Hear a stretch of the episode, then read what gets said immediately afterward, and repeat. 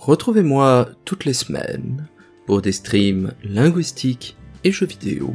sur ma chaîne twitch.tv slash mathieu M-A-T-H-I-E-U G-O-U-X le mercredi de 20h à 22h.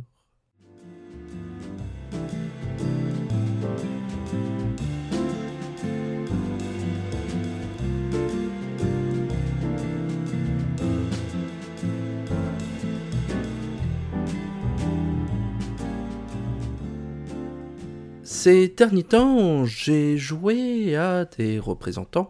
de la saga d'idées Kaizo Mario. Ce sont des hacks de Super Mario World développés à compter des années 2000 et l'on considère notamment que l'épisode développé par un développeur japonais du nom de Takemoto et appelé Kaizo Mario a créé cette mouvance que l'on trouve encore représentée aujourd'hui de différentes façons. Un Kaizo Mario est une modification d'une ROM de Super Mario World. Aujourd'hui, on peut trouver le terme associé à d'autres épisodes de Mario, mais Super Mario World reste le plus populaire et le plus fréquent de tous, dont la difficulté a été très notablement augmentée regard du jeu original. Il s'agit généralement de créer des épreuves dans lesquelles on va demander au joueur ou à la joueuse de multiplier les actions millimétrées avec un timing très spécifique et très sévère afin de finir le niveau en cours. Je vous encourage à aller chercher sur YouTube notamment, voire sur Twitch, des vidéos certains de ces niveaux de Kaizo. On peut y voir les joueurs et les joueuses passer parfois une demi-heure, une heure sur certains niveaux à essayer de les vaincre, à séquencer des sauts compliqués et très spécifiques, éviter des ennemis, vaincre des boss ignoble en termes de difficulté, afin de satisfaire un plaisir de réussite pas si éloigné de ce que l'on peut trouver dans des jeux difficiles, comme les jeux From Software par exemple, ce sont les plus évidents qui nous viennent à l'esprit, mais pas seulement. Les Casio Mario sont des jeux très intéressants, et dans le cadre de cette émission, j'aimerais m'intéresser précisément à la façon dont ces kaizo ont évolué au fur et à mesure du temps. Je ne m'intéresserai pas à leurs difficultés, pour une raison assez simple, c'est que j'ai déjà eu l'occasion, au cours de différents épisodes, notamment consacrés à la saga des Dark Souls, d'évoquer ce problème et cette question. Je vous y renvoie dès lors. Je ne vais pas non plus m'interroger sur la façon dont ces jeux appartiennent ou non à la saga des Mario et de Super Mario World en particulier, c'est-à-dire de savoir si un Kaizo Mario est un Mario légitime ou s'il devient une autre œuvre culturelle à part entière. C'est une question qui peut être intéressante, mais du point de vue grammatical et sémiotique dans lequel je peux me placer pour cette émission, je considérais qu'il s'agit effectivement des mêmes jeux, va-t-on dire, qu'il n'y a pas de différence fondamentale dans la mesure où le maniement du personnage principal est strictement et rigoureusement le même que dans Super Mario World, premier du nom. En revanche, il est intéressant de voir, lorsque l'on parcourt l'histoire des Kaizo de ses origines dans les années 2000 jusqu'à aujourd'hui, donc cela représente bientôt 15 ou 20 ans d'existence, de voir ainsi l'évolution en général de la philosophie de ces jeux de plateforme et de leurs difficultés, de leur esprit, de leur sentiment de jeu, va-t-on dire. Car effectivement, on peut s'apercevoir qu'il y a de très grande constance d'une part, mais également de plus en plus des divergences d'approche des familles et des sous-familles de Kaizo vont apparaître et qui permettent ainsi de déterminer de grandes philosophies. L'une des choses les plus intéressantes à noter concernant cette euh, distinction entre d'une part le kaizo de jadis et le kaizo d'aujourd'hui, si je puis dire, c'est la différence fondamentale que l'on va avoir entre les éléments dits vanilla et les éléments appelés chocolate hein, dans certaines sous-communautés. Ce concept de vanilla, de jeu vanilla, est assez bien connu de la sphère des modes de PC, et on va ainsi l'employer pour désigner des termes euh, renvoyant à un jeu qui, grosso modo, n'a pas été modifié en quelque sorte. Ainsi va-t-on parler des Fallout ou des Skyrim ou de GTA Vanilla, c'est-à-dire tel que le développeur a voulu créer effectivement ce jeu. Dans le cadre des Kaizo Mario, le terme de vanilla ne s'applique évidemment pas au jeu original, dans la mesure où même les premiers exemples de cette série sont des hacks du jeu original, des modifications, mais on va désigner par ce terme des hacks qui précisément n'ajoutent aucun élément que l'on ne dans le jeu original. Tout en plus ont-ils été réarrangés, réorganisés, afin de produire une expérience nouvelle? Mais en soi, aucun des éléments que l'on va trouver dans ces jeux-là ne diverge fondamentalement du jeu original. Le terme de chocolate va, dès lors, et on s'en doute, indiquer tout ce qui est rajouté en plus par la communauté et qu'on ne trouve pas dans le jeu original. Ce peut être de nouveaux ennemis, mais également et surtout de nouveaux blocs avec lesquels Mario va pouvoir interagir, qui par exemple le tueront instantanément, ou bien laissent passer certains types de sprites, mais pas d'autres, euh, des blocs avec lesquels il va pouvoir interagir, lancer des blocs interrupteurs inspirés de Super Mario Maker, et ainsi de suite.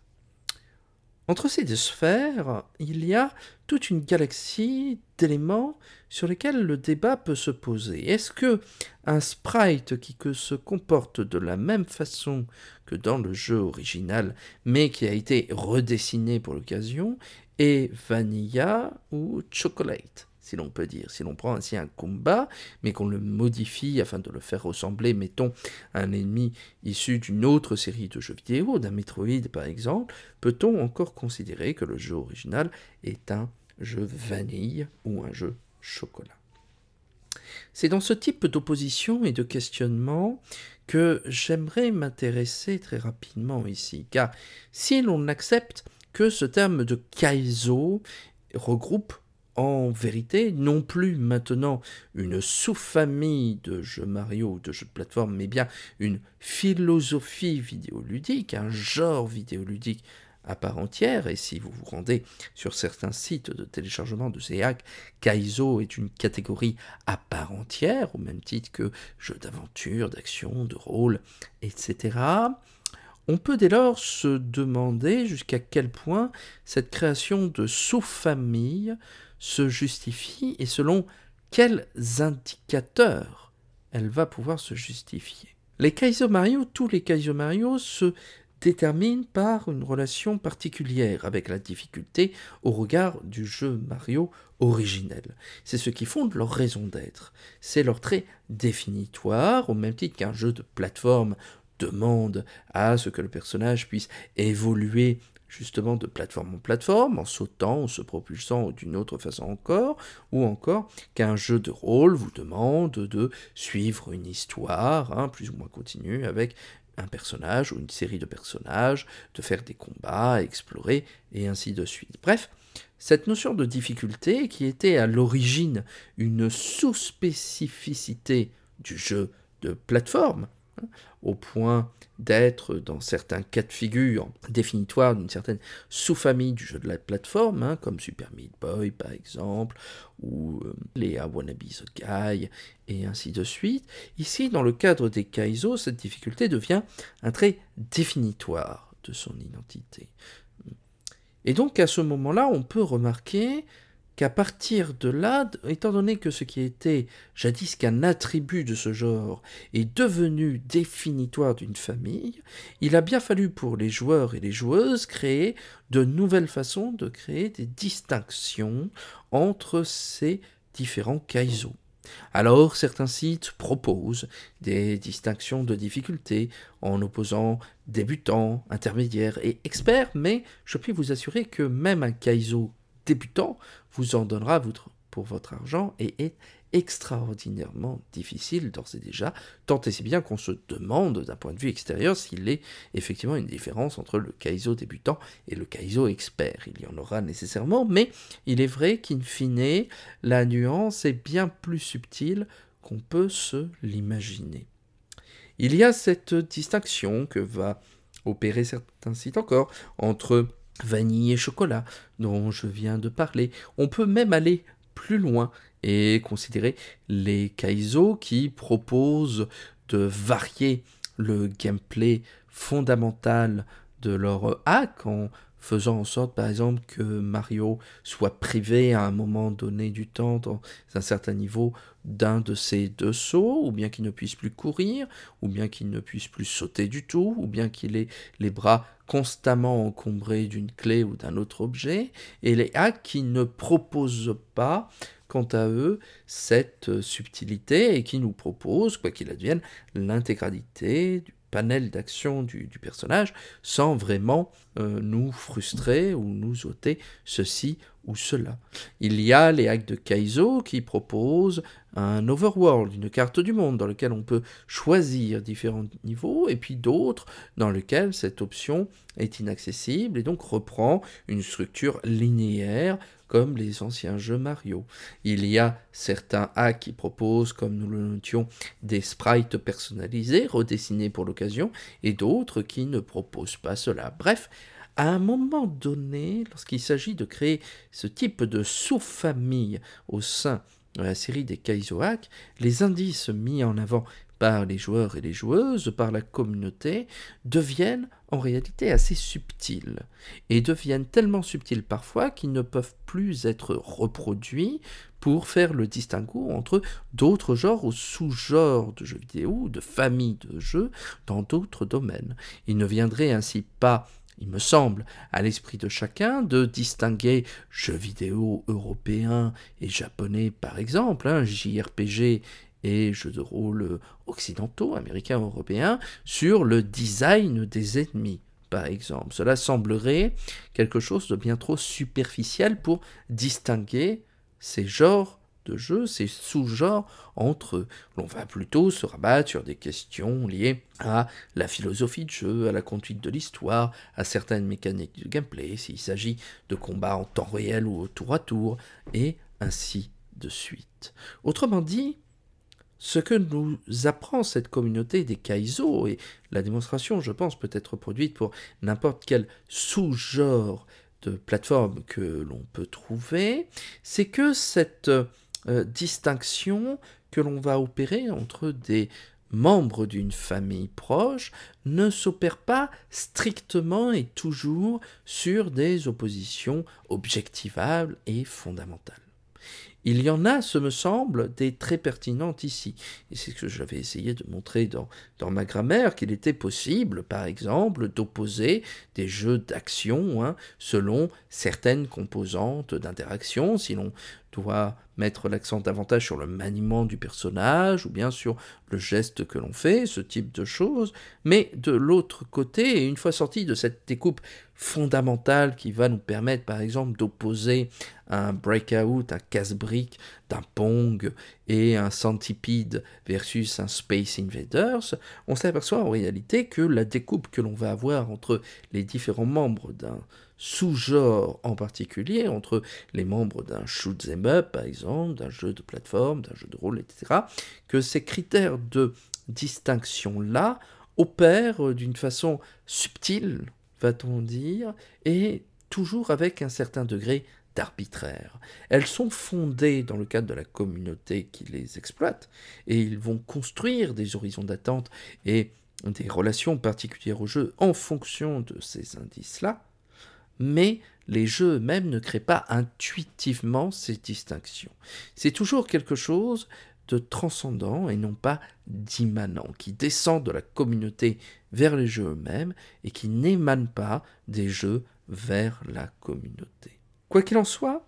et que vous connaissiez ou non cette façon d'aborder les hacks de Super Mario World, que l'on appelle Kaizo, que vous les connaissiez, que vous les parcouriez, que vous les aviez essayés, je pense que ces hacks nous donnent à réfléchir et nous donnent à voir véritablement le processus de création d'un genre vidéoludique in vivo, à l'heure d'Internet, ce qui est quelque chose de finalement assez rare dans un média comme le jeu vidéo, qui a, pour ainsi dire, déjà assez bien catalogué ses différentes familles hein, assez tôt finalement dans son histoire interne. Il faut dès lors observer les choses avec beaucoup d'attention et la communauté, ses évolutions, ses drames et ses débats internes nous semblent révélateurs hein, de la façon dont le jeu vidéo se construit lui-même et détermine ses frontières au fur et à mesure. Et je pense que dans tous les cas, rien que pour cette réflexion-là, je pense que les Kaizo Mario sont des jeux qui doivent faire partie de votre ludographie.